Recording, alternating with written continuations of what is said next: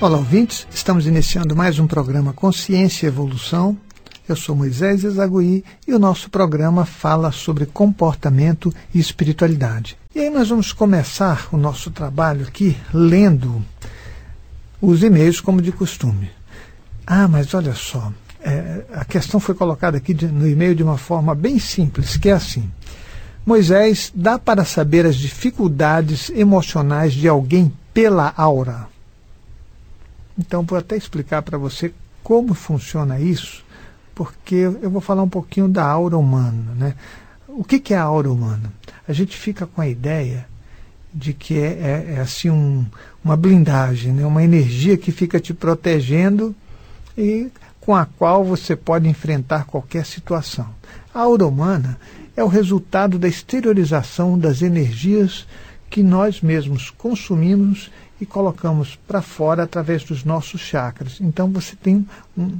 É como se fosse um ovo energético. E essa aura, ela é algo que, que tem muitas cores.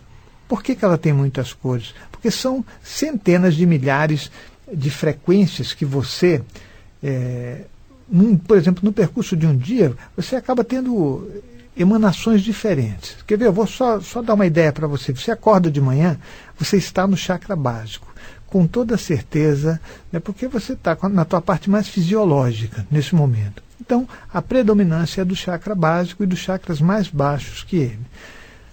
Aí, olha só, que tipo de energia você vai estar exteriorizando? Você vai estar exteriorizando energias que são mais densas, né, e o colorido dela também é mais carregado.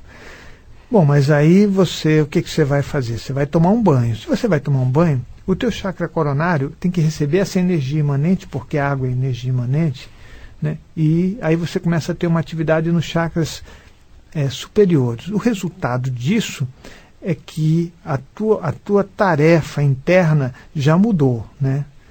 Então você já está produzindo outro tipo de energia. Mas aí a tua esposa ou a tua mãe ou, né, ou você, não importa quem seja, mas você vai tomar o teu café da manhã e você passa a trabalhar com o chakra esplênico. Então, você está vendo como nós somos? Nós somos um, uma mudança constante de padrões energéticos e nós temos que ter consciência disso. Eu sei que não é muito fácil, mas você vai descobrir também que cada chakra, na sua maior atividade, acaba criando padrões de comportamento. É isso que acontece no final da história. Né? Mas eu estava falando exatamente sobre a exteriorização das energias.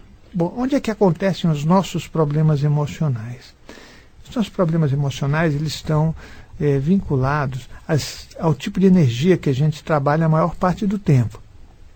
Os nossos chakras emocionais são os chakras abaixo do chakra cardíaco e uma parte do chakra cardíaco, ou seja, a parte mais baixa das frequências do chakra cardíaco, também sofrem é, as condições emocionais de um ambiente ou as nossas próprias. Então é bom a gente saber disso. Mas o chakra cardíaco, na sua parte superior, ele é extremamente estável e de continuidade, tanto que o seu coração não para a sua vida inteira. Né? Então é bom você saber disso. As coisas são todas práticas, são lógicas. Né? Não existe a espiritualidade inventada por nós. Existe a espiritualidade que você pode explicar o porquê. Talvez provar uma coisa ou outra fique mais difícil se a pessoa não quiser aceitar. Mas, pelo menos, a lógica ela tem que ouvir. Né? E eu penso que isso faz parte da maior parte das coisas na nossa vida. Né? Mas vamos lá. Então, se você está exteriorizando energias emocionais é porque, na maior parte do tempo, a tua consciência, ou seja, você está trabalhando com a tua consciência em um desses chakras, nas frequências desse chakra. E é interessante você saber e aprender sobre você mesmo. Então eu vou até é, falar um pouquinho mais sobre os chakras. Você tem o chakra básico, depois você tem o chakra esplênico e ao lado do esplênico você tem o chakra hepático, depois você tem o chakra umbilical. Esses chakras, o composto desses chakras, é um composto emocional. E cada um deles tem uma atividade que pode ser reconhecida na pessoa. Quanto maior a atividade do chakra, mais você está vinculado ao seu comportamento. Então, os nossos comportamentos, é, por exemplo, de carência vamos supor que você tenha muita carência de contato físico, carência sexual, é, devaneios. Então você está trabalhando uma potência no chakra básico. Aí você vai falar, mas que potência? Olha, não dá para saber. Você tem que ver o nível é, de dificuldade que isso pode te apresentar. Você pode trabalhar no chakra básico e ter menos problemas ou mais problemas.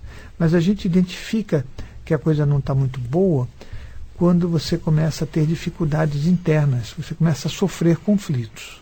Tá? E a exteriorização da energia, ela fica, é, ela não fica certinha, não fica toda coerente, ela vai ficar defasada.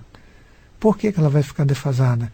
Porque de verdade, é, quando você não está trabalhando direito com você mesmo, não existe nas tuas produções energéticas um estado que seja um estado equilibrado.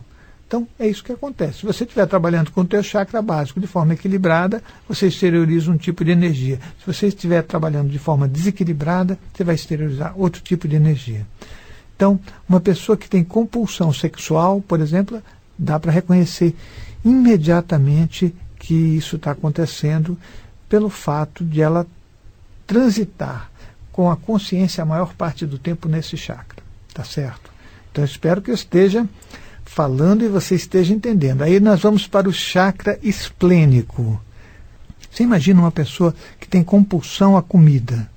Então, é, é óbvio que quanto mais ela come, mais ela quer comer, e ela ensina o chakra dela que isso é o que ele tem que fazer. Ele passa a trabalhar é, numa atividade que não é atividade normal, porque ele foi treinado para isso. O mesmo acontece com o chakra básico. E o mesmo vai acontecer também com o chakra umbilical. Então é bom você saber que qualquer chakra ele vai trabalhar conforme a sua vontade. Não é você falar assim, não, mas eu estou com chakra desalinhado, estou com chakra. Não. Os nossos chakras eles não saem andando sozinho. Né? Nós eh, temos um composto que é muito importante na nossa vida que se chama vontade. Se tudo falhar, a vontade permanecer, você continua. Então, anota isso aí. Senão, não teria nem sentido a gente estar nessa vida. Nossa vontade tem que ser predominante. E essa vontade tem que estar, estar alicerçada é, por tudo de bom que a gente possa conter dentro da gente. Né? Se você tiver conteúdos muito bons, a tua vontade vai resultar em coisas boas. Se esta vontade estiver alicerçada por coisas disfuncionais e erradas, aí você vai começar a fazer coisas que não são muito boas, são muito imaturas e não nos levam a lugar nenhum. Então, olha só. Aí eu olho para uma pessoa que está com uma determinada atividade no chakra. Você vai falar, e já dá para saber? Não é assim que acontece. Você não olha para uma pessoa e fala, nossa, essa pessoa tem compulsão a tal coisa. Porque não está escrito na hora da pessoa, tenho compulsão a tal coisa. O que vai acontecer? É, eu vou dizer uma coisa para você que você vai entender melhor. Como eu sou psicanalista, eu acabo por registrar o que eu estou vendo e depois eu confronto com aquilo que é dito pelas pessoas. Mas além disso, nós também temos uma outra coisa que nós fazemos. A Maria Balbina ela aplica um teste de personalidade. Esse teste de personalidade dá características de personalidade.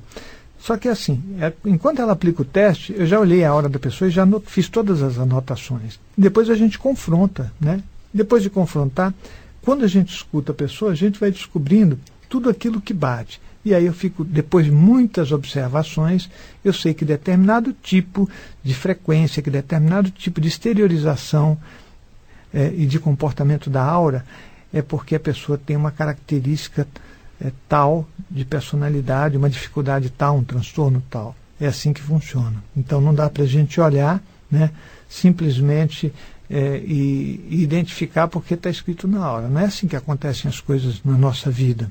Né? Nós temos que ter, ser conscientes, ser maduros, para fazer um percurso que nos leve a algum lugar. Tá ok? Então, dá sim para a gente é, identificar né, os tipos de dificuldades que a pessoa tem, mas isso é um processo de estudo, como tudo nessa vida, e de observação. Você tem que anotar, registrar. Isso que eu faço é com o meu trabalho de projeção astral. Às vezes as pessoas falavam assim, oh, Moisés, dá para você verificar tal coisa? Eu É, antes eu fazia muito mais, hoje eu não tenho. É, é, eu aplico todo o meu trabalho na assistência às pessoas, porque você vai fazendo um caminho na tua vida e vai amadurecendo né, algumas atividades. Mas aí eu ia verificar, né?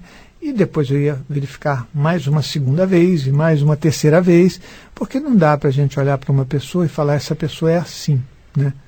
Que isso aí é, é muito primário, né, gente? É falta de maturidade da nossa parte. Você tem que olhar e olhar de novo e você tem que entender.